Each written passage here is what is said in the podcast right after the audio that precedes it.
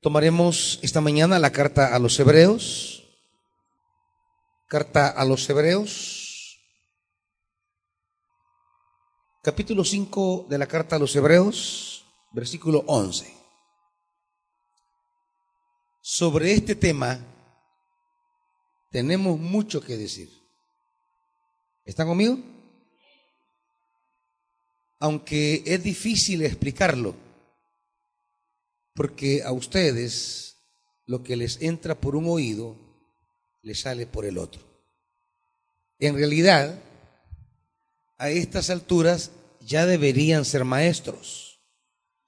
Y sin embargo necesitan que alguien vuelva a enseñarles las verdades más elementales de la palabra de Dios. Dicho de otro modo, necesitan leche en vez de alimento sólido. El que solo se alimenta de leche es inexperto en el mensaje de justicia. Es como un niño de pecho.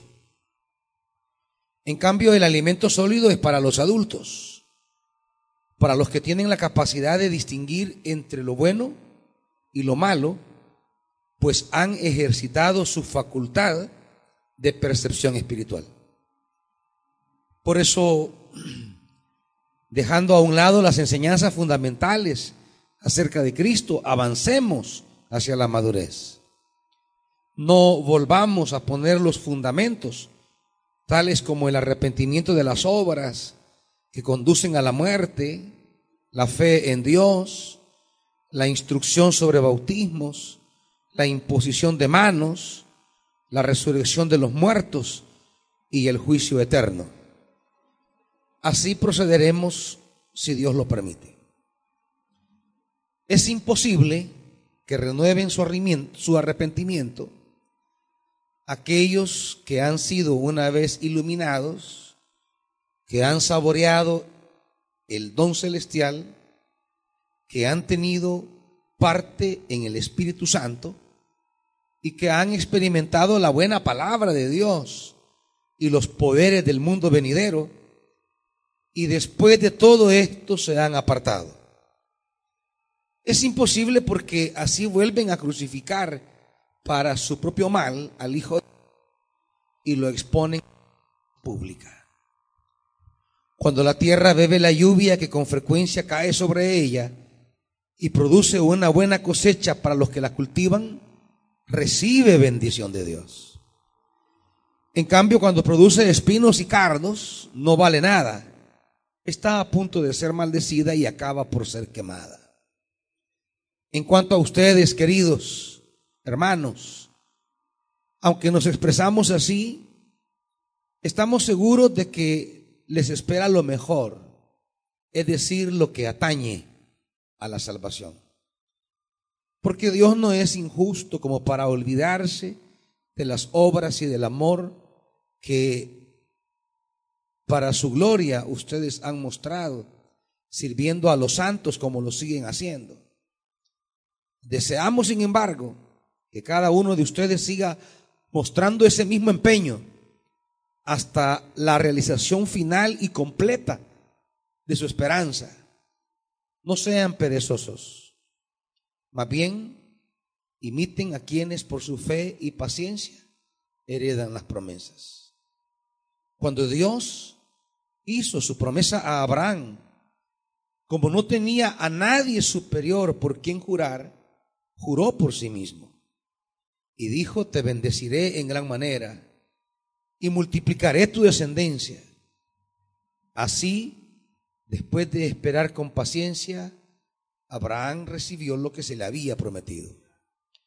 Los seres humanos juran por alguien superior a ellos mismos. Y el juramento, al confirmar lo que se ha dicho, pone punto final a toda discusión. Por eso Dios, queriendo demostrar claramente a los herederos de la promesa que su propósito es inmutable, la confirmó con un juramento. Lo hizo así para que mediante la promesa y el juramento, que son dos realidades inmutables en las cuales es imposible que Dios mienta, tengamos un estímulo poderoso los que buscando refugio nos aferramos a la esperanza que está delante de nosotros. tenemos como firme y segura ancla del alma una esperanza que penetra hasta detrás de la cortina del santuario, hasta donde Jesús, el precursor, entró por nosotros, llegando a ser sumo sacerdote para siempre, según el orden de Melquisedec. Padre, permítenos esta mañana ser enseñados, ser esclarecidos, ser desafiados, ser animados al propósito para el cual hemos sido llamados. Espíritu de Dios, la palabra que has dispuesto esta mañana para tu pueblo, que caiga sobre tierra sedienta, sobre tierra fértil. En el nombre de Jesús. Amén.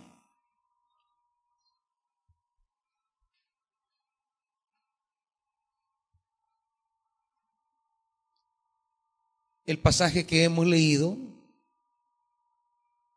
es como un paréntesis de exhortación. Y usted lo nota, ya que comenzamos a leer en el versículo 11, usted nota que en el versículo 10 el autor inicia una temática. En el versículo 10, bueno, del 8 al 10 básicamente, comenzará a desarrollar el tema del sacerdocio de Jesús.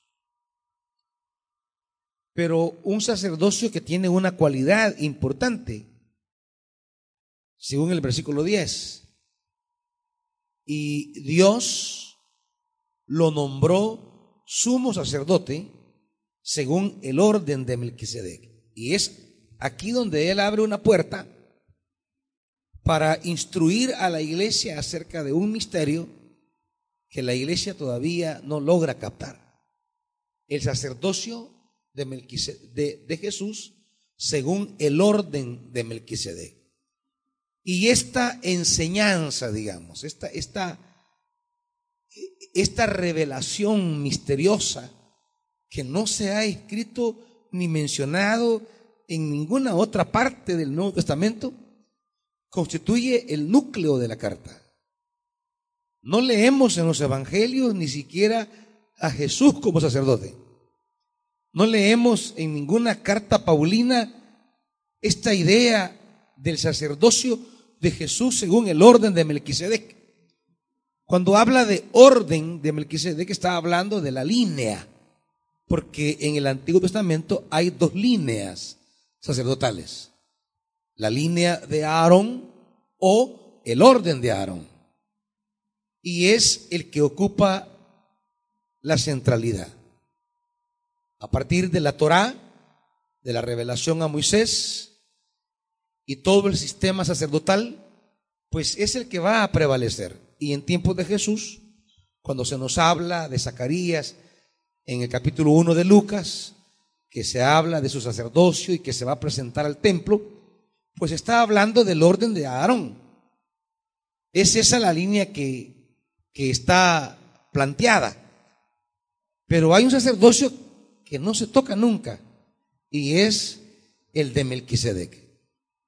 Resulta novedoso entonces, totalmente creativo, imprevisible, que el autor va a tomar el sacerdocio de Melquisedec allá en el libro de Génesis, en el capítulo 15, y lo va a traer como el contenido fundamental. Porque en la carta, el corazón de la carta, digamos, el misterio fundamental de la carta, es el sacerdocio de Jesús que comienza a desarrollarlo en el capítulo 7, versículo 1.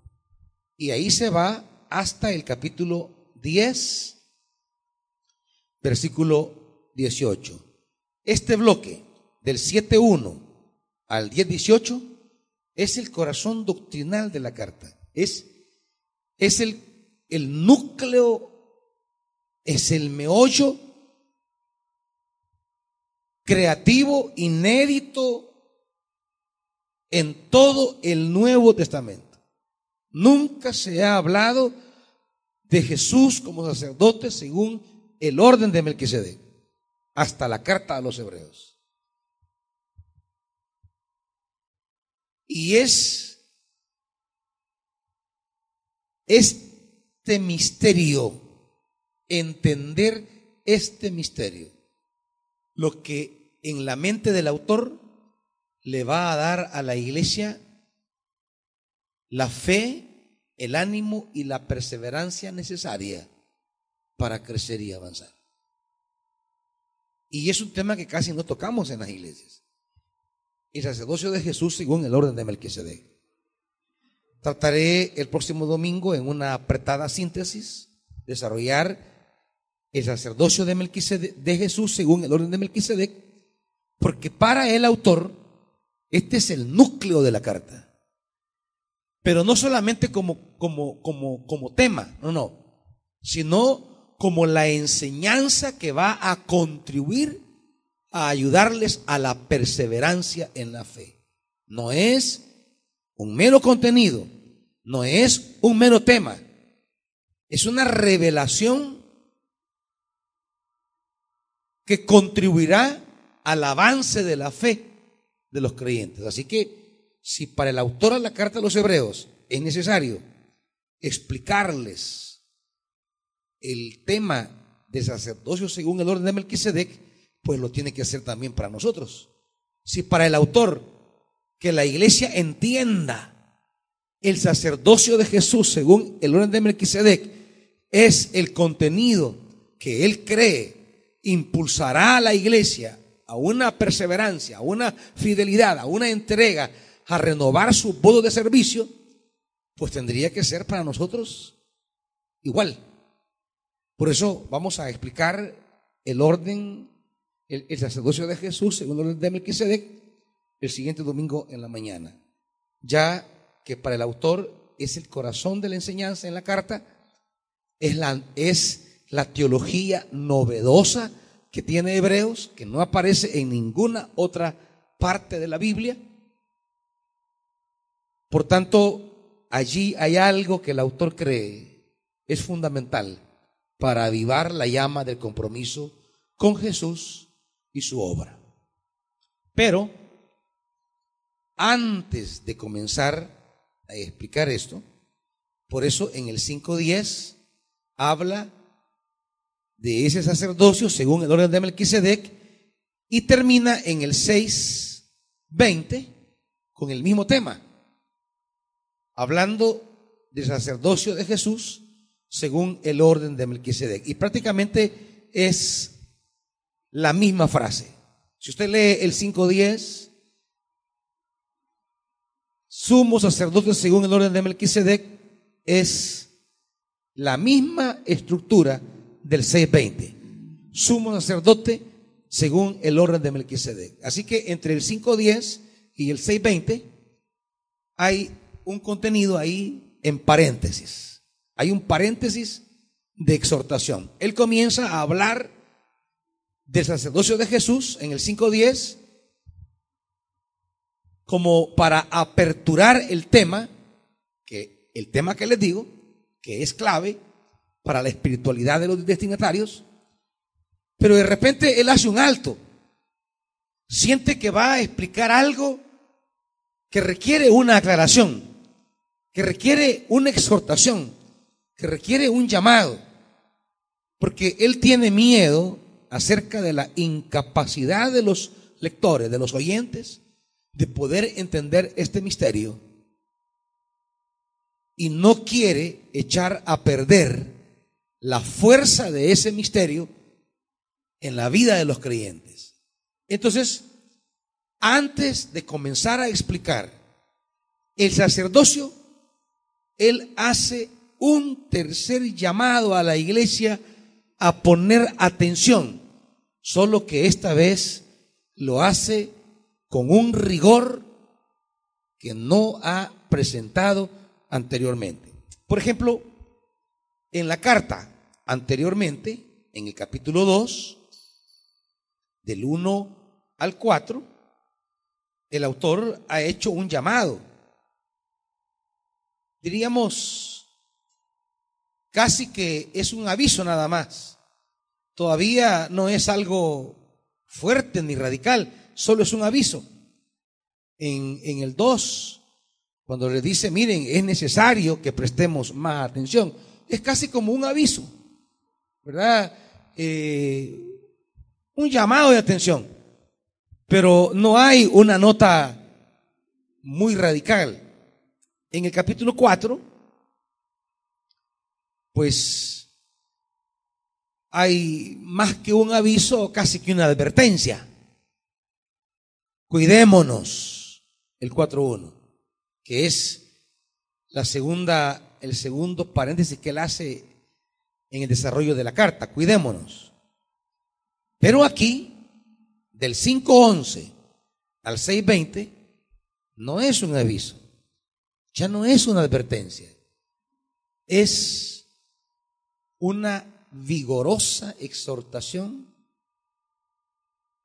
El autor siente que la comunidad está perdiendo su fe, está perdiendo su atención, está perdiendo, está adoleciendo de ciertos problemas que él considera le harán difícil entender este misterio que él les quiere explicar. Y no solo les hará difícil entender el misterio, sino que los va a llevar al camino del alejamiento de Dios. Y es así que del 11 al 6.20, 5.11, 6.20, el largo bloque que hemos leído esta mañana, pues contiene, antes de comenzar a hablar de sacerdocio según el orden de Melquisedec, contiene esta exhortación donde el autor advierte que hay ciertos problemas receptivos en la comunidad que pueden echar a perder la enseñanza y pueden echar a perder la promesa. Y si algo el autor no quiere, es que se pierda la promesa. Por eso vamos a estructurar todos estos versículos en cuatro partes. Y lleve conmigo para que capte el mensaje de este bloque de versículos que es uno de los más complicados del Nuevo Testamento. Del versículo 11, del 5.11 al 6.3, el apóstol va a presentar el problema de la comunidad. Hay un problema en la comunidad.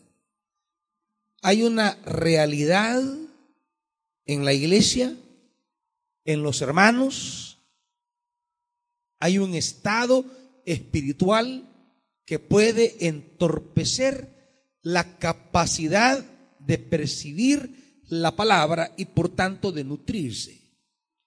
Esa nutrición que da la palabra es la nutrición que los mantiene firmes y la firmeza es lo que lo llevará a la promesa. Fíjese bien este orden porque son las líneas como los indicadores pastorales del autor en la carta. Les he dicho siempre que cuando Dios nos quiere conducir a ese reposo que Él prepara, a esa realidad de bendición que nos tiene, lo que Dios hace, con lo que Dios comienza, es con darme una palabra. Cuando Dios quiere reubicar mi vida, cuando Dios quiere reposicionar mi existencia humana, cuando Dios quiere reconfigurar mi lugar en la historia, cuando Dios quiere conducirme a eso que le va a llamar Hebreos el reposo, a eso que le va a llamar Moisés la tierra prometida, tierra que fluye leche y miel. Y cuando Dios quiere intervenir en nuestra vida para llevarnos a un estado de bendición, que es el término que va a usar en estos pasajes el autor, Dios siempre nos quiere conducir a un estado de bendición, siempre, a una tierra de bendición. Es, es siempre la intención divina. Lo dice en manera sintética el 6.14. El 6.14, referido a Abraham, se convierte como en el modelo para todos los cristianos. Y dice, y dijo, te bendeciré en gran manera y multiplicaré tu descendencia. Ese es el objetivo divino. Dios toma a Abraham y le pone un horizonte, le pone un camino, le pone un rumbo. Ese camino de Abraham será el camino de Moisés e Israel en el desierto. Será el camino de Josué e Israel en la conquista. Y será el camino de Israel en el retorno, el camino de la bendición. Y es el camino para nosotros también. La vida cristiana no es una vida de aprendizaje de religiosidades, ritos o ceremonias. No, no. La vida cristiana es un peregrinaje que Dios empezó en nuestra vida en la persona de Jesús y es un peregrinaje hacia nuestro reposo, hacia nuestra bendición. No estamos aquí para ser religiosos, estamos aquí para alcanzar promesas, estamos aquí para alcanzar el reposo de Dios en nuestra vida, para nosotros y para nuestra descendencia. 6.14. Bendiciones abundantes, dice, en gran manera. Bendiciones amplias, bendiciones abundantes para nosotros y para nuestra descendencia. Ese sigue siendo el objetivo de Dios con nosotros. El mismo objetivo que tuvo con los patriarcas es el mismo con nosotros. La intención divina es bendecirlos a ustedes y a su descendencia. No nos llamó a formar una religión. Lastimosamente el proyecto de vida de Dios en Cristo se hizo religión. Se hizo institución religiosa. Y muchas personas se quedan con ese elemento nada más de que soy de tal religión o soy de tal iglesia. Pero no es esa la finalidad. Cuando Dios te llamó, te llamó para llevarte a una vida plena. Yo he venido, dijo Jesús, no para fundar una iglesia o para fundar una religión. No, he venido para que tengan vida y vida abundante, como el 6.14. La iglesia y toda su dinámica de organización, de espiritualidad, de servicio y de trabajo, no es el fin último. Es solamente una transición para llegar a algo mayor. Pero resulta que el servicio y la iglesia a veces se convierte en el desierto que estorba a muchos llegar al verdadero objetivo. Estar en la iglesia no es el objetivo fundamental. Estar en la iglesia solo es antesala para llegar al verdadero propósito la bendición amplia de Dios a nuestra vida y a nuestra descendencia. Pero ese servicio, que es el objetivo siempre de la liberación, Dios le dice a Moisés, ve a Faraón y dile, deja ir a mi pueblo para que me sirva. El servicio y toda la logística, nomenclatura y trabajo del servicio es solamente una fase. El servicio es servir en la marcha hacia la tierra.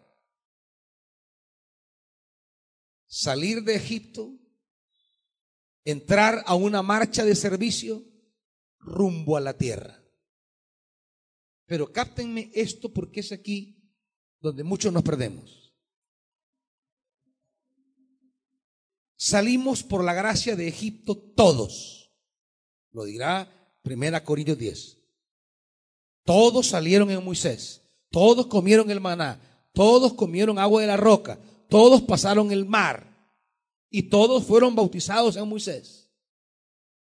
Pero cuando entran a la etapa del servicio, que es esa marcha, ese avance, esa dedicación a Dios, ese crecimiento de la fe, ese apropiarse de la palabra, la vida en comunidad, la vida en servicio, la vida en la marcha, se vuelve tropiezo para algunos. Porque creemos que el objetivo es simplemente estar en la iglesia.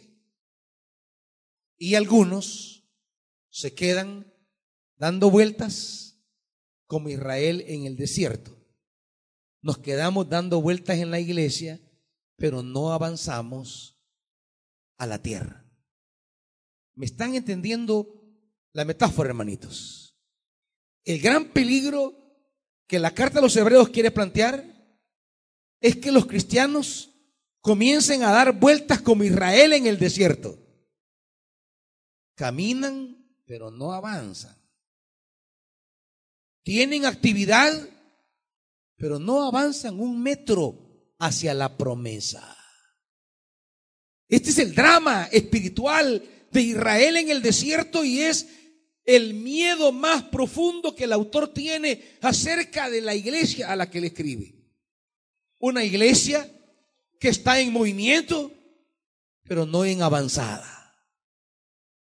¿Entienden la diferencia? Miembros que están activos y están dando vueltas y están girando, pero como un trompo sobre su eje. Y usted los ve en movimiento, pero no avanzan. Este es el drama. Y eso, ese movimiento sin avance les va creando un pensamiento de desánimo. Les va creando una mentalidad de fracaso. Les va creando un sentido de frustración. Les va creando pensamientos y sentimientos de derrota, de fracaso, que se van a traducir en un espíritu desanimado en el servicio y en una actitud ya de que le vale realmente. No tiene la alegría ni el entusiasmo. Su presencia en los ministerios es mecánica y rutinaria. Se ha perdido todo candor, todo fervor, toda alegría. Porque la alegría lo provoca la experiencia divina del avanzar, del crecer, del sentir que he dado pasos consistentes, firmes e irreversibles hacia mi promesa. Y la veo cada vez más cerca. Pero cuando estoy en movimiento en la vida de la iglesia y no siento mi avance, entonces esto provoca ese espíritu de desolación, un espíritu de desierto en mi vida espiritual. El desierto ya no solo es el escenario en el que me muevo, sino que el desierto ha entrado ya a mi corazón. Ya mi espíritu es un desierto. Y entonces, desde el desierto, pierdo la fe, pierdo la esperanza, pierdo la alegría y mi dinamismo en la iglesia se pierde y entonces no tenemos ya mayor motivo para estar en el servicio o asistir a la iglesia y es el decano y es el desprecio casi ya para algunos de las cosas de Dios. ¿Qué provocó eso? ¿Qué llevó a Israel a estar dando vueltas? en el desierto sin avanzar? ¿Qué llevó a Israel a que el desierto ya no sea una realidad externa, sino también una realidad interna? ¿Qué llevó a Israel que en lugar de fertilizar el desierto desde una espiritualidad viva y activa, Israel es absorbido por el desierto y se vuelve parte del desierto y se volvió parte literal del desierto porque sus cuerpos quedaron tendidos en el desierto. Se fusionaron de tal manera que desierto e Israel significaron la misma cosa. El autor percibe que esto puede ocurrir con sus destinatarios. El autor siente que esto puede ocurrir con la gente a la que le está escribiendo. Y es, creo también, mi percepción de lo que siento que ha pasado con muchas personas en la vida de la iglesia está pasando en la vida de algunos de ustedes y puede continuar pasando si no ponemos atención. El problema no es que deje de servir. Ese no es el mayor problema. Porque no es el estado último de la convocatoria divina. El problema es que deje de alcanzar su reposo, que deje de alcanzar la promesa, que deje de alcanzar lo que Dios tiene para usted y su descendencia. El problema no es que deje de venir, no es que deje de servir. Al final, pues otros vendrán, otros servirán. El problema no es ese.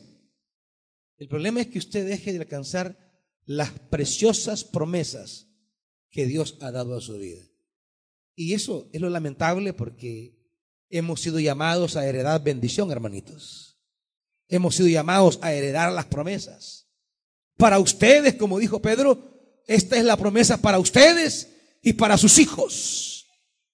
Pero las decisiones nuestras repercuten en el alcance de la promesa para ustedes y para sus hijos, que es al final el objetivo de la liberación, de la llamada, del servicio, de caminar juntos y de avanzar en el desierto, llegar a la promesa.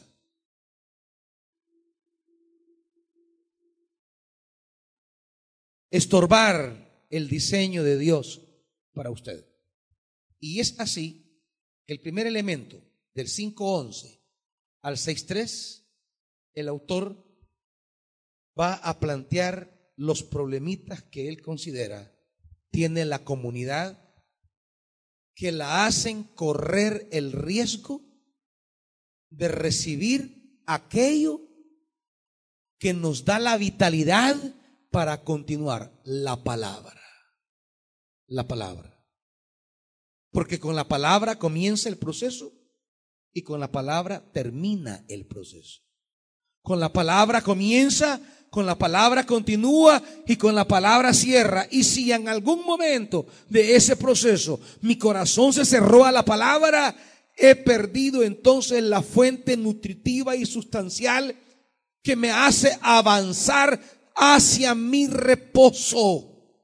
Y cuando dejo de recibir la palabra, comienzo a caminar en círculos un círculo vicioso de muerte. ¿Y cuáles son esos problemas? Ya lo vamos a ver.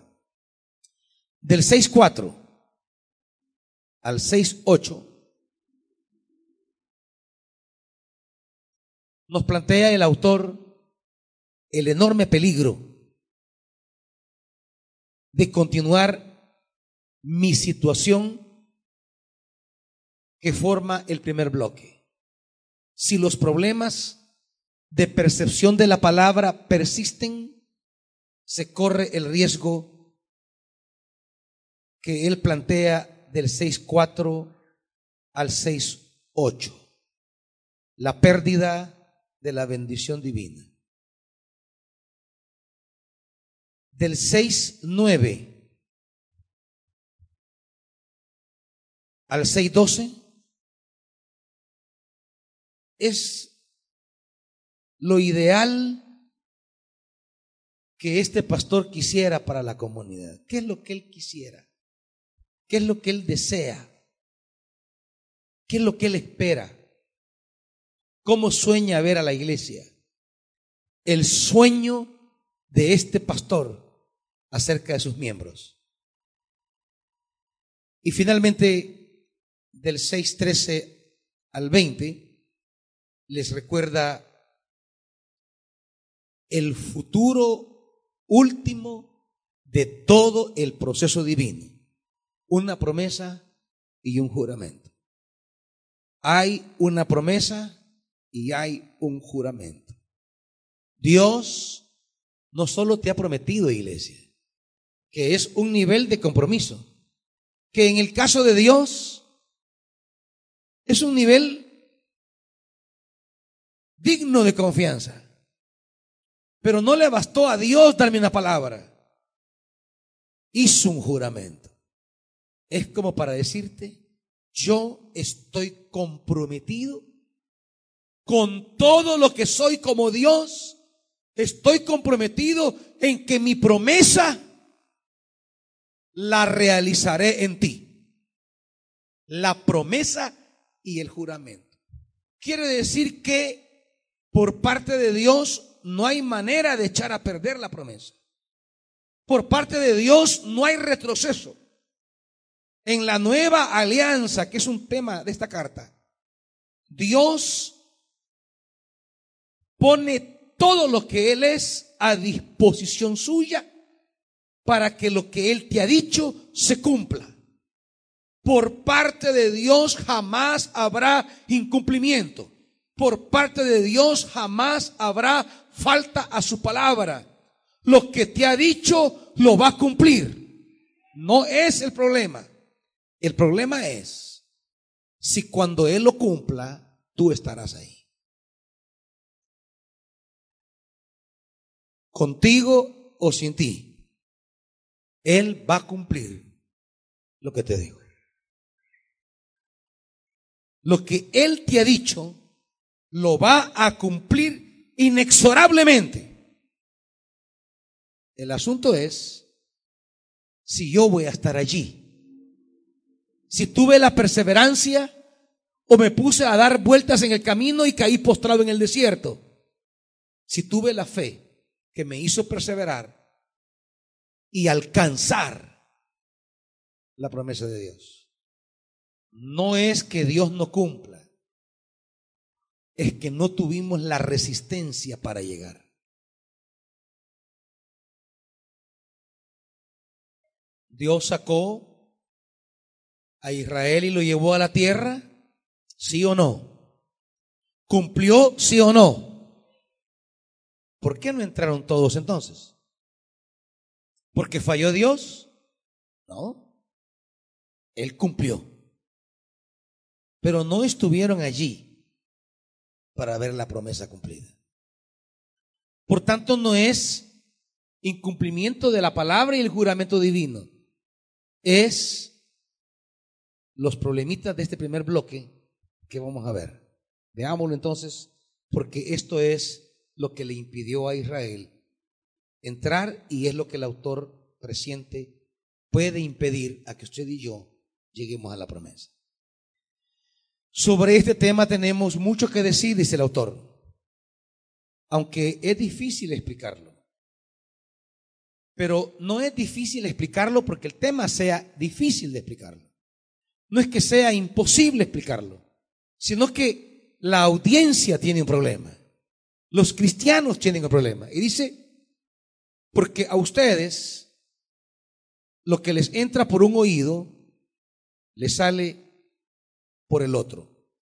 Pero quiero que leamos cómo está en el griego literalmente. Y la NBI tiene a pie de página una nota donde está la traducción literal. ¿Lo ven ahí?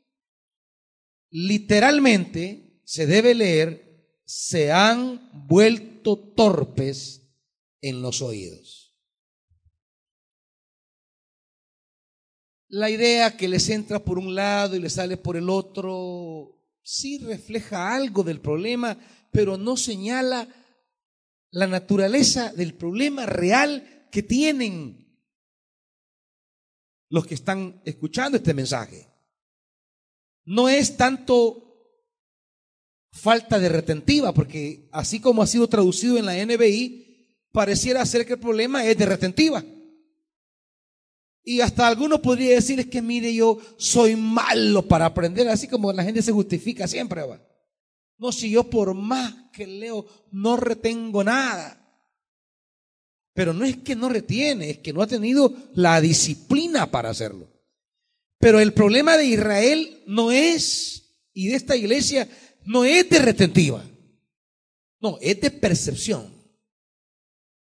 Porque usted puede percibir, pero no retiene, se va de paso. Que ya en sí es un problema.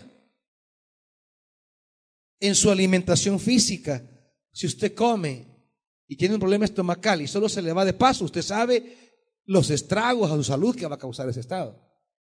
Pero el problema de Israel es peor aún.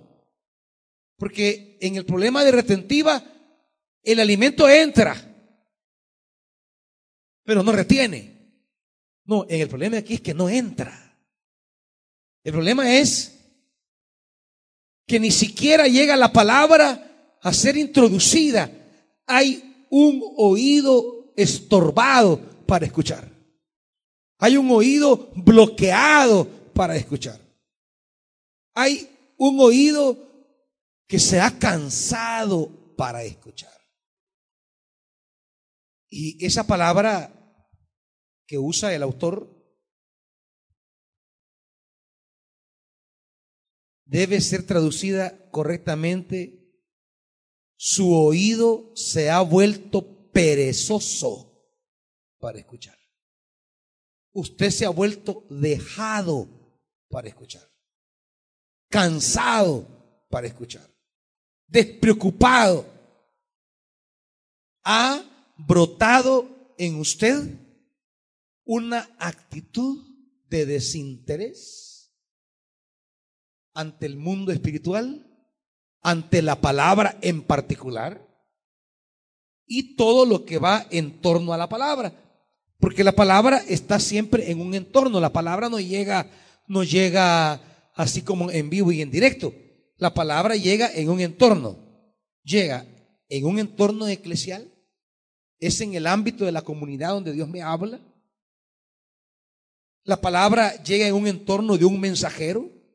La palabra no cae de los palos.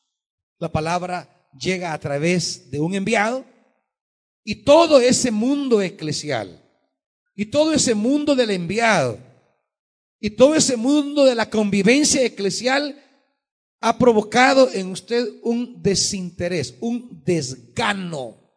No le da apetito para nada. Hay, hay una falta de energía, de voluntad, usted ya no tiene ganas. Y si usted no quiere comer, ¿qué le pasa? O sea, cuando usted dice, es que no tengo ganas de comer. Por eso el problema no es de retentiva, el problema es de apetito. ¿Me explico? El problema es que usted ya no le nace. Mira, ya vas a ir, realmente no tengo ganas, fíjate. Mira, ya vamos a ir a oír la palabra. Eh, realmente no, fíjate, no, no, no. No siento. Y como ese no siento, se vuelve como en la, eh, en la excusa de Alba. Es que, es que no me nace. Y ya con solo que no le nace, como que como que justifica eso. El problema no es que se va de paso la palabra, no, no. El problema es que nunca entra la palabra porque usted no quiere comer. Le ponen el manjar y no quiere comer. Le ponen el mejor plato y usted no quiere comer. Usted está en un estado de total pérdida de gana y deseo de todo. Y este es un estado no solamente físico en el que muchos entran, es un estado también espiritual. Muchos entran en ese estado de decir, realmente no tengo ganas. Y al no tener gana, se bloquea la ingestión de alimentos, la ingestión de la palabra, y al no comer palabra, que es el instrumento divino, no solamente para direccionarme hacia mi reposo, sino que es el instrumento divino para empoderarme y tener fuerza para la marcha continua, irreversible y perseverante hacia mi reposo, y entonces pierdo la dirección y pierdo las fuerzas. ¿Me están entendiendo, hermanitos? Y ahí vienen las famosas frases de muchos de ustedes en conversaciones privadas o públicas. No tengo ganas de servir. A mí ya me vale el pastor. A mí ya, ya no quiero el ministerio. Realmente ya no me importa. Realmente ya, ya le perdí el gusto y la gana. Desde la frase bonita, que no quiero ir porque ya no me importa, hasta decir, me vale. Ya sabe usted. Entonces eso refleja ya un estado de inacción espiritual que, como dice el autor en el 4.1, cuidémonos, no sea que aunque la promesa de entrar sigue vigente, ¿Alguno de ustedes qué? ¿Parece? ¿Y por qué se va quedando atrás? ¿Quiénes se van quedando atrás cuando vamos a caminar? ¿Quiénes se van quedando atrás? ¿Ah? Los que ya no aguantan. Los que ya no tienen fuerzas. Los que ya no les da para seguir avanzando en la marcha espiritual es exactamente igual. Algunos van perdiendo las fuerzas. Se los hemos dicho hasta la saciedad. El servicio y la vida en el desierto nos quita fuerza, hermanitos. El estar incesantemente en movimiento en la marcha del desierto quita fuerzas. Y si no nos alimentamos, si no tengo la experiencia de que la palabra entre en mí con ese placer que dice el salmista, porque tu palabra es más rica que la miel y es mejor que el mejor oro. Y usted la toma, la disfruta y esa palabra le nutre, le empodera, le fortalece y le ayuda a continuar la marcha firme. Si no pasa eso, comienza a decaer. Se lo voy a ilustrar en un pasaje de la Biblia lo que les quiero decir. Primer libro de Samuel.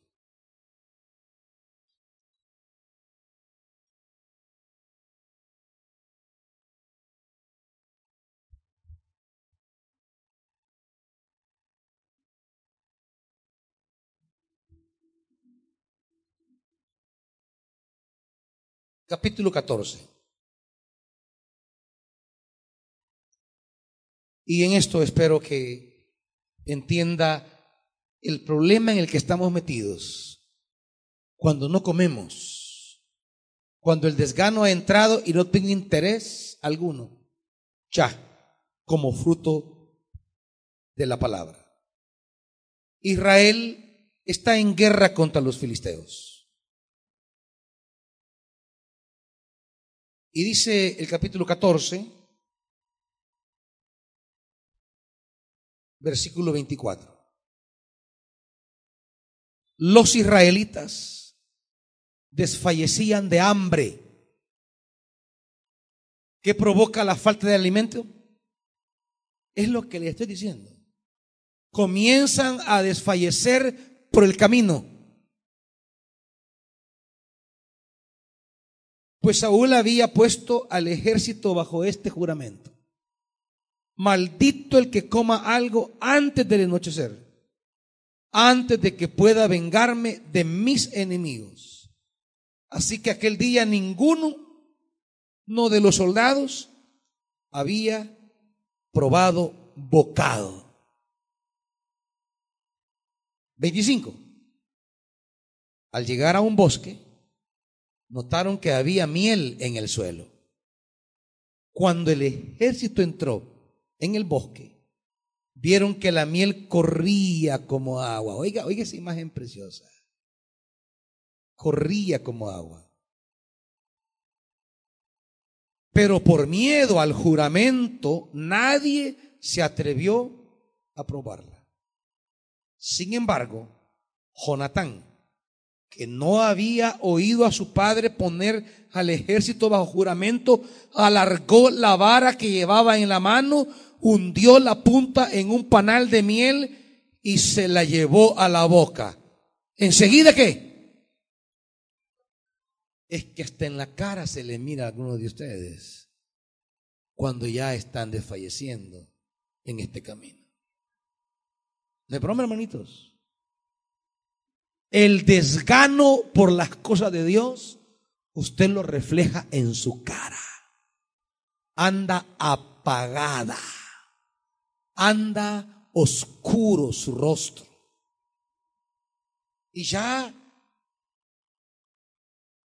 no hay alegría. Usted ya no está a gusto. Usted ya, ya está fuera de la sintonía con la calidad del servicio. Porque muchas cosas que suceden en la marcha comienzan a hacer mella en usted, a lastimarle y a dañarle. Olvidándose que una cosa, una cosa es lo que un hermano o una hermana quiere producir en usted al, al hacer o decir algo. Pero otra cosa es que esa intención del hermano o la hermana tenga efecto en usted. Son cosas distintas. Porque podemos estar rodeados de gente que quiere hacerme sentir mal. Pero que la gente quiera hacerme sentir mal y haga cosas para hacerme sentir mal y diga cosas para hacerme sentir mal, no quiere decir que me harán sentir mal. Porque si yo tengo la robustez el alimento, la nutrición, la capacidad, la fortaleza suficiente, las intenciones de aquellos que tenían en mí no van a resultar. Porque una cosa son las intenciones, pero esas intenciones no pueden tener efecto si yo no dejo que tengan efecto. Pero como somos susceptibles, como somos frágiles, como estamos desfalleciendo, ustedes saben que a un cuerpo débil cualquier cosa se le pega.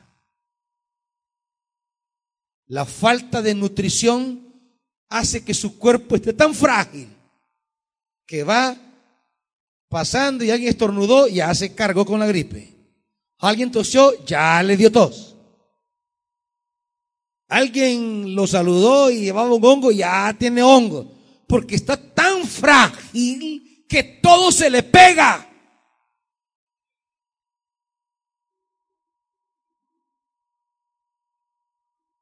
Y así están muchos aquí. Todo los lastima, todo los daña, todo los incomoda todo les afecta. Porque están vulnerables, están frágiles. porque están desfalleciendo, porque no comen, no se nutren, no se alimentan. Y su vida es una narrativa de acusaciones en contra de otros, de justificaciones de su pasividad. Su vida se convierte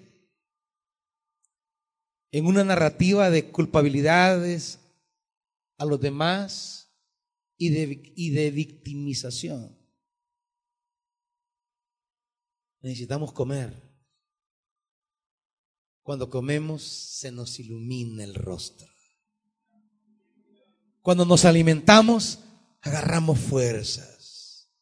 No importa cómo estén mis enemigos y lo que me quieran hacer, tengo fuerza. Por eso hay gente tan frágil que un comentario, ah, una mala mirada, ah, a usted lo pueden ofender con intención o sin intención. A usted le pueden hacer, querer hacer daño voluntaria o involuntariamente. Pero nada de eso le afectará si está bien alimentado. Y este es el problema que tenemos aquí. Y sigue diciendo el pasaje, quiero, que vea. Pero uno de los soldados le advirtió, tu padre te puso, tu padre puso al, al ejército bajo un juramento solemne diciendo, maldito el que coma algo hoy, y por eso los soldados desfallecen. Y dice Jonatán, mi padre ha causado un gran daño. Miren cómo me volvió el color al rostro probé un poco de esta miel. Imagínense si todo el ejército hubiera comido del botín que se le arrebató al enemigo, cuánto mayor habría sido el estrago causado a los filisteos. Nuestro estado espiritual repercute en el campo de batalla espiritual. Por eso ¿cómo pretenden ir a ministrar? Todos los ministerios. Si no están comiendo, hermanitos. Esa es una ficción, es una ilusión. Por eso yo escribía, publicaba, republicaba un artículo de un biblista en mi página de Facebook acerca de los tres verbos que deben, que deben ilustrar la vida de un cristiano. Primero, recibir. En el marco de los cinco mil panes. Recibir. Jesús recibió. Porque ni Él puede hacer un milagro si no recibe primero. Porque los milagros parten de lo que recibimos. Jesús no es mago ni hechicero, es profeta. Y como profeta parte de lo que hay. Él primero recibe. Y no podrá dar si primero no recibe. Que es la ilusión de muchos aquí. Que quieren dar y nunca reciben. Es el agotamiento de muchos aquí que andan dando vueltas para arriba y nunca se sientan a recibir. Y cuando se sientan a recibir, no tienen el corazón listo para recibir. Así que solo están sentados aquí como un saco de papa, pero no hay nutrición espiritual. Jesús primero recibió. No hubiera milagro si no se recibe no habrá victoria en la batalla si antes no recibo ese mar de la palabra que es como miel que corre como un río. Todo servidor que quiere ser efectivo en la guerra espiritual, efectivo en su ministerio, efectivo en lo que hace, cuando se dice van a oír la palabra, tiene que llegar con avidez y decir, yo quiero esa palabra, esa palabra es para mí, yo la tomo, yo la necesito, yo me la como. Pero hay desdén, hay despreocupación el distanciamiento social se ha convertido en distanciamiento espiritual respecto a la palabra. No hay actitud receptiva a la palabra. Hay un desgano a la palabra. ¿Y así queremos dar? Es imposible. ¿Qué va a ministrar? Tengan cuidado a la hora de ministrar si están desfalleciendo.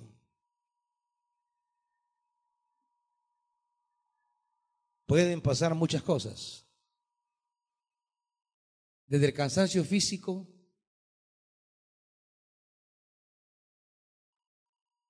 hasta ser víctimas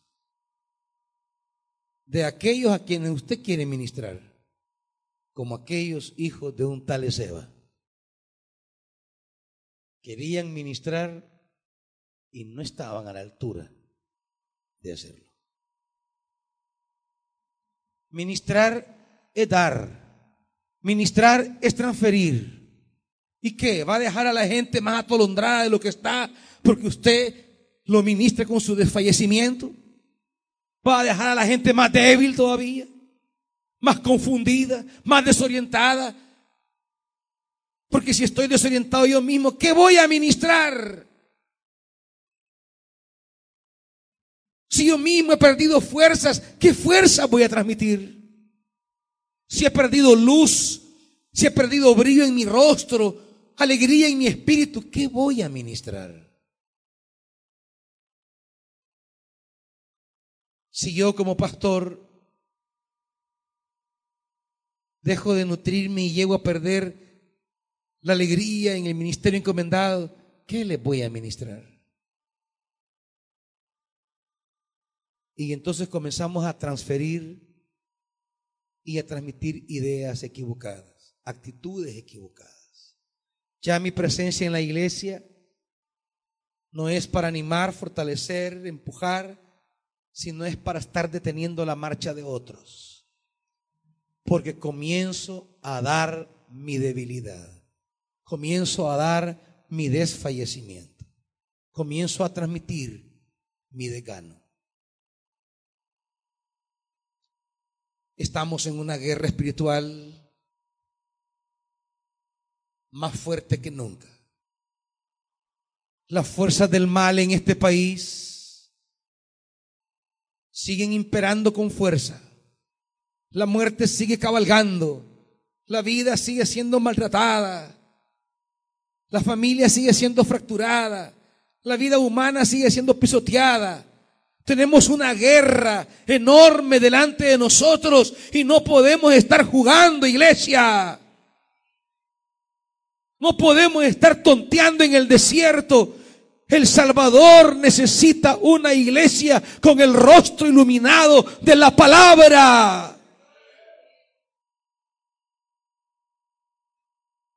Cada noche de buenas nuevas, cada visitación a las comunidades, cada renuevo, cada actividad que hacemos es un campo de guerra que requiere servidores iluminados, servidores fortalecidos, servidores empoderados.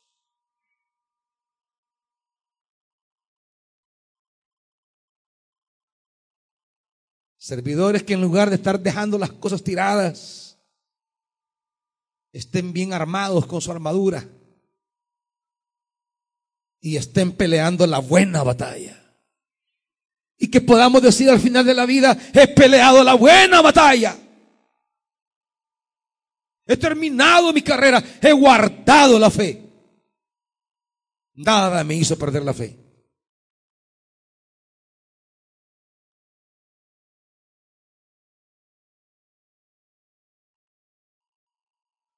Y dice más adelante,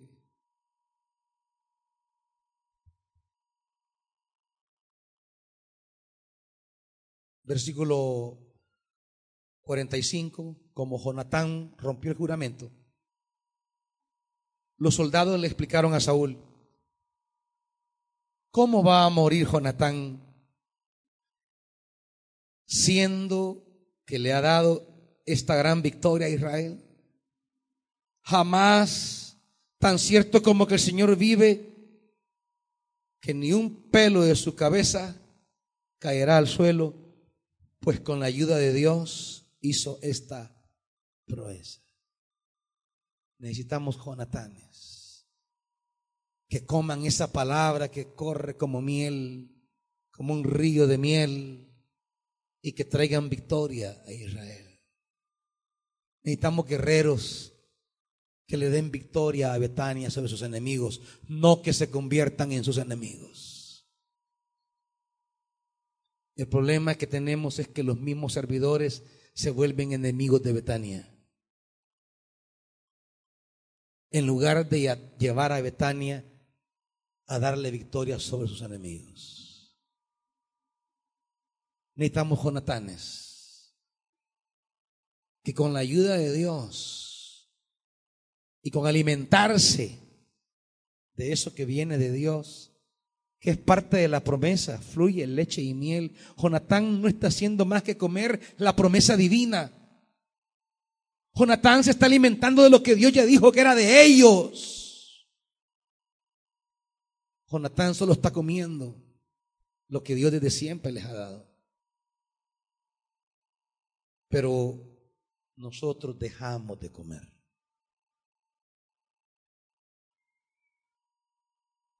Cuando estos síntomas comiencen a aparecer, no se deje engañar por su activismo.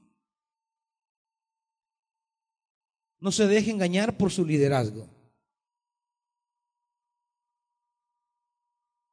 Porque aunque sea líder, si los síntomas aparecen, tenemos un problema que sea líder no quiere decir que esto no le va a pegar. El problema es que ser líder nos engaña. Porque el liderazgo nos mantiene ocupados y creemos que esa ocupación es signo de salud espiritual. No.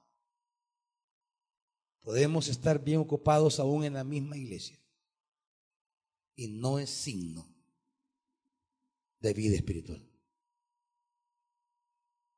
Podemos estar en movimiento como Marta, trabajando duro, pero perdió los objetivos. Y Marta, y dijéramos, qué linda servidora. Qué tremendo es servidor.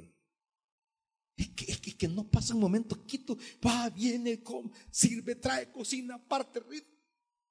Tremendo. Pero, pero, ya se perdió. No ha elegido lo mejor. Está dando vueltas, pero no va a ninguna parte. ¿Por qué? Porque lo mejor que es la palabra, no la escucha. Lo mejor que es la palabra, no la atiende. Lo mejor que es la palabra, no la está comiendo. Por eso dice Jesús recibió y después dio. Y si ni el Señor al que servimos jamás dio sin recibir. ¿Cómo espera usted y yo que demos si no recibimos, hermanitos? ¿Se cree más que el Señor usted? Volvamos a Hebreos para seguir viendo este problema que plantea el autor que tiene la iglesia. Tienen un problema de recibir la palabra. ¿Y qué ha producido esto? versículo 12. Ah, en realidad, a estas alturas, ya deberían ser maestros. Y sin embargo, necesitan que vuelvan a enseñarles las verdades más elementales de la palabra de Dios. Dicho de otro modo, necesitan leche en vez de alimento sólido. ¿Qué ha provocado la incapacidad de meter mano en la miel y comer? Un retroceso, un estancamiento. Ellos tenían que estar ya en y no han avanzado.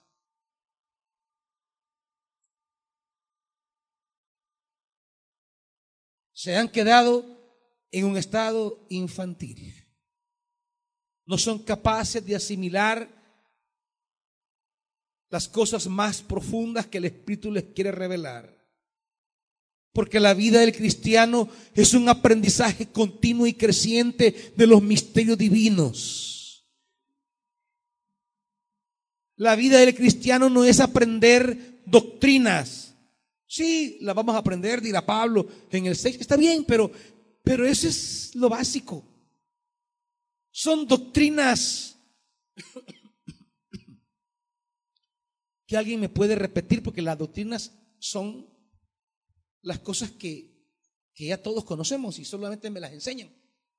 Pero eso, eso no es lo que me da vida. Lo que me da vida son los nuevos misterios, las nuevas revelaciones, las nuevas enseñanzas, crecer en mi comprensión del Espíritu, crecer en la profundidad de la palabra, crecer en la riqueza del mensaje de Dios, crecer en conocer a Dios cada día más. ¿Qué es el problema de la iglesia hoy día evangélica? Conocen sus doctrinas y son buenos reformados. Conocen sus doctrinas y son buenos bautistas.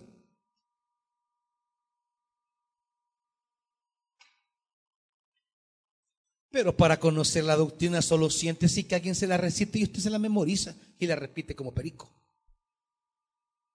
No hay nada nuevo en eso.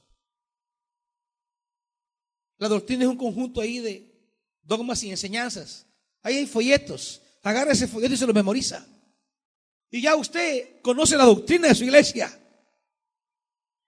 Pero conocer la doctrina de mi iglesia no es lo que me lleva a mi reposo.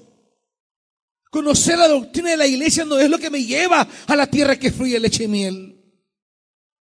Lo que me guía allá es el Señor, su persona viviente caminando con nosotros. Y eso implica conocerlo, intimar, aprender, que yo crezca en mi comprensión de Él, lo que Él quiere de mí.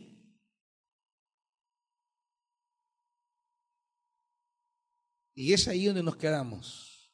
Nos quedamos cortos. Porque dejamos de entrar, dice Pablo, 1 Corintios, acompáñame por favor. Aquí voy cerrando. Queda mucho por explicar, como dice el autor. Dice primera carta a los Corintios.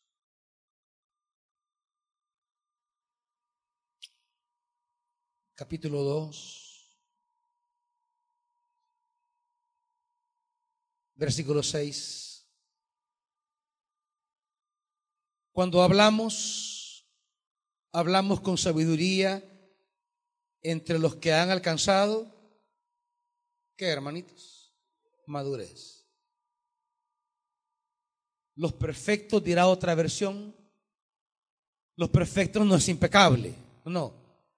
Han desarrollado una capacidad espiritual tan sólida que no les afecta nada en el entorno, que no se van a desanimar por nada, que ya cruzaron una frontera del no retorno.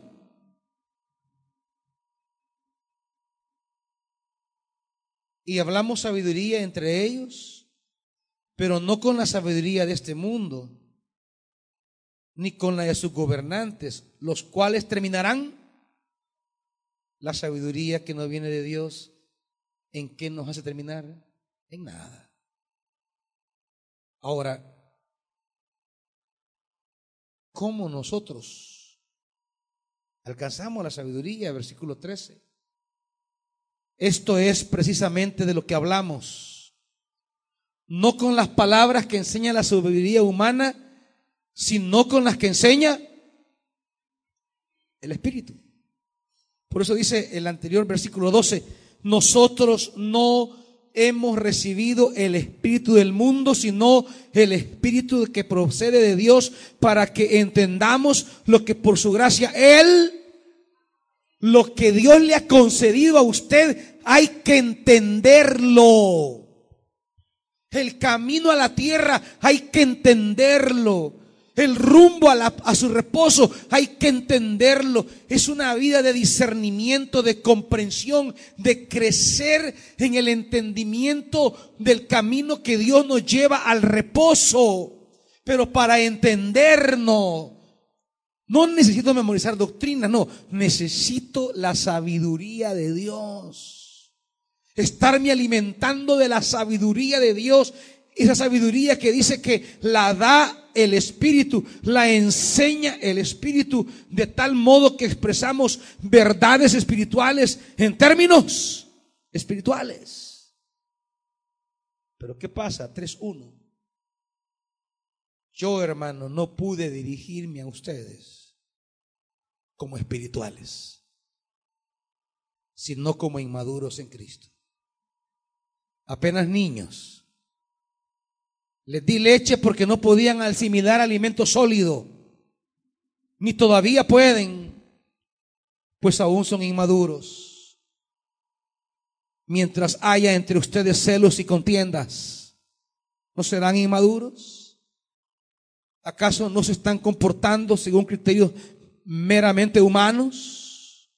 La carnalidad no es lo que se nos habla popularmente en la iglesia sobre carnalidad. No, la carnalidad es las actitudes que comienzan a surgir en nosotros respecto a la iglesia, a las cosas de Dios, a los hermanos. ¿Qué actitudes vamos construyendo y vamos permitiendo que se levanten en nosotros? Justificación no hay. Explicación tal vez. Pero lo que dirá la Biblia es, eso es carnalidad. Lo explique como lo explique. Lo justifique como lo justifique. Quiera decirme el por qué o no. Si estas cosas están en mí, están en usted, estamos en carnalidad. Y esto nos hace perder batallas, nos hace perder guerras. No traeremos victoria. Estos celos y contiendas hacen que el pueblo se detenga como se detuvo siete días mientras María se le pasaba la lepra. Y el pueblo dejó de avanzar no porque era la voluntad de Dios, sino porque fue el fruto de las contiendas entre hermanos.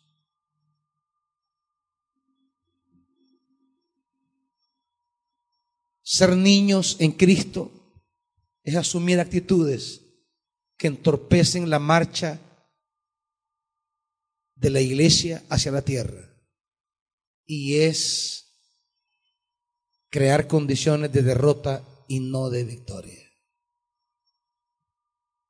¿De qué sirven hacer renuevos para ir a guerrear y a pelear si nuestros celos, envidias y contiendas están preparando la derrota? ¿De qué sirve? ¿De qué sirve que hagamos muchas cosas? y le pidamos la victoria de Dios y hasta oremos para salir pidiendo victoria, si con nuestra inmadurez y carnalidad estamos trayendo la derrota. Cuando oramos por una victoria, desvinculados de un desinterés por crecer espiritualmente, es una pantomima, es un teatro, es una falsedad. La oración que pide y busca victoria es la que va acompañada de una actitud espiritual que quiere dejar de ser niño, que quiere crecer, que quiere madurar, que ya quiere ser un adulto en la fe que no anda con berrinches estúpidos, que tiene un compromiso por causa de Cristo y el Espíritu y no por el hermano o la hermana, que sabe que su compromiso con la cruz es hasta la muerte, no hasta que lo quieran, no hasta que lo acepten, no hasta que lo traten bien, que el que lo llamó, lo llamó hasta el final. Pero eso es madurez. Eso es crecimiento. El crecimiento que viene de la palabra. De seguir a Jesús. De vivir bajo el flujo del Espíritu Santo. Iglesia, si no le ponemos atención a esto, se van a enredar muchas cosas en el camino. Hay un llamado, quiero cerrar aquí. Dice capítulo 6, versículo 1. Y aquí cierro la primera parte del mensaje. Por eso, 6.1. Dejando a un lado las enseñanzas elementales acerca de Cristo. ¿Qué dice? Avancemos hacia la madurez. Dos cosas. Es necesario abandonar algo para poder avanzar. No van a madurar, no van a crecer si no dejan atrás lo que esté estorbando.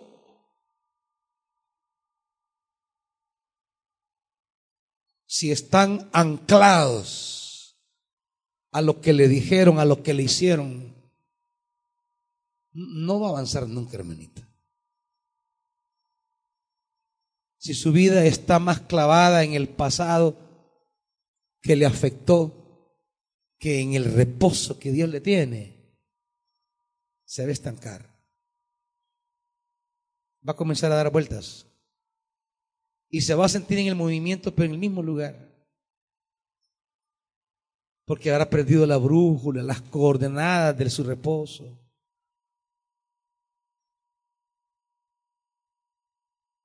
Y yo, al igual que el autor de la carta, yo deseo ver su avance, hermanito. Yo deseo ver su crecimiento. Yo quiero ver que su vida vaya reflejando un desarrollo y que se vea su progreso. Pero yo no puedo hacerlo por usted. La única persona que lo puede hacer es usted. Y si usted no lo hace, nadie lo va a hacer por usted. Nadie. Aunque después culpe a medio mundo, pero no, es suyo, es su decisión. Quien debe dejar para avanzar es usted. Una idea que repite en el capítulo 12 y aquí cierro. 12.1, por tanto,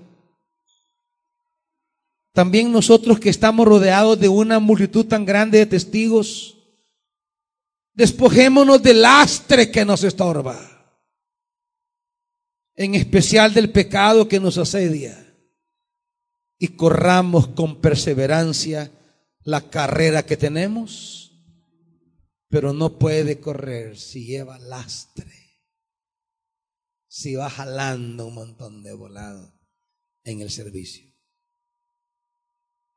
Lo que va a ocurrir es que todos esos tanates que va cargando van a ser más fuertes que su capacidad para avanzar y lo van a inmovilizar. Y yo no quiero que ninguno de ustedes esté así. Es por su bien, porque yo quiero verlos a ustedes y a su descendencia bendecidos. Esa es mi alegría. Yo no tengo, yo no tengo nada en contra de nadie por el cual yo quiera que les vaya mal. No, Dios me libre de eso. Dios me guarde tales sentimientos. Yo no gano absolutamente nada de ver a algunos de ustedes y sus familias dañadas, afectadas. Dejaría de ser llamado por Dios para pastorear si en mi corazón hubiera el deseo de que a alguno le vaya mal. No. Mejor dejo esto entonces. Es por ustedes, hermanitos. Yo quiero que les vaya bien. Pero si no están dispuestos a dejar lastres, aunque yo quiera que le vaya bien, no les va a ir bien. La invitación es avanzar a la madurez, a correr la carrera que tenemos para adelante. Es la orden del Señor. Pero hay que crecer, hay que madurar y hay que dejar tanta basura que va estorbando el servicio. Pónganse de pie, iglesia.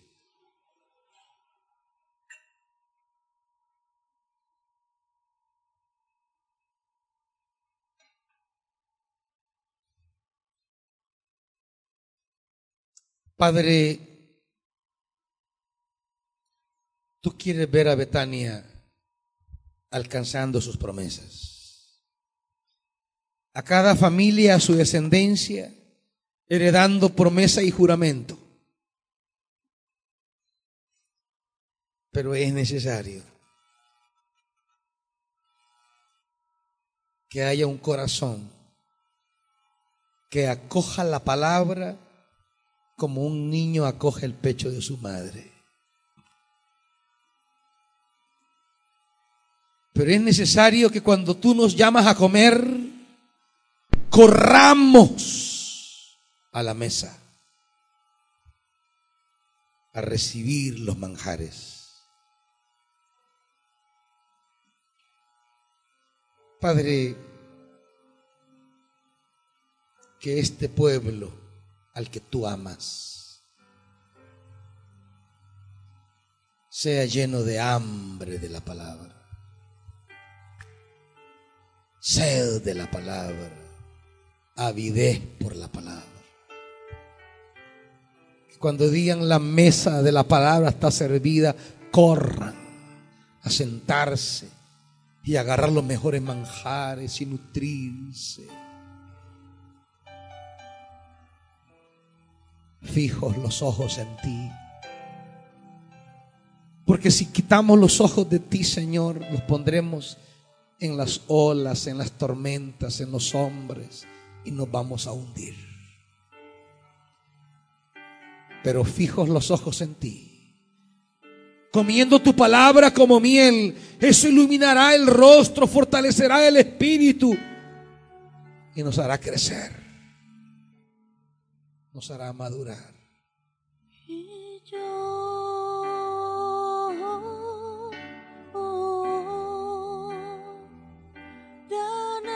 Señor. Dígaselo al Señor, iglesia. Dígaselo.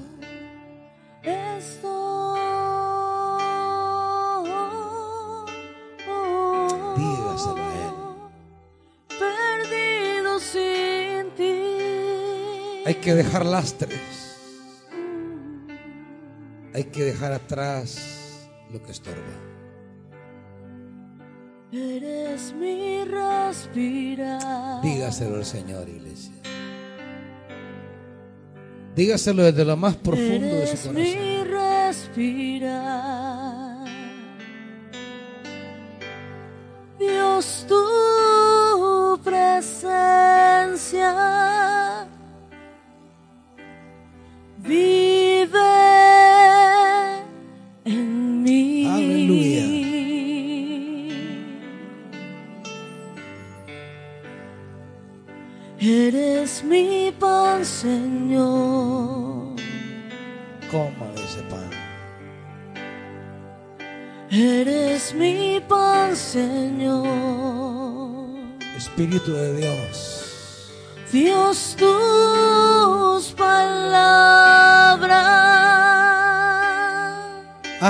tierra fértil, tierra buena, tierra que dé fruto.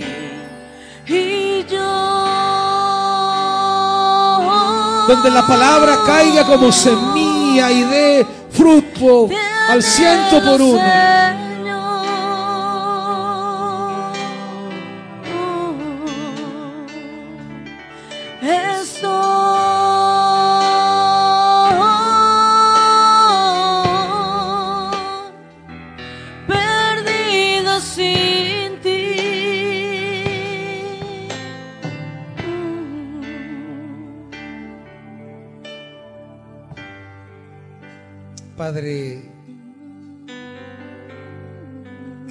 Espíritu.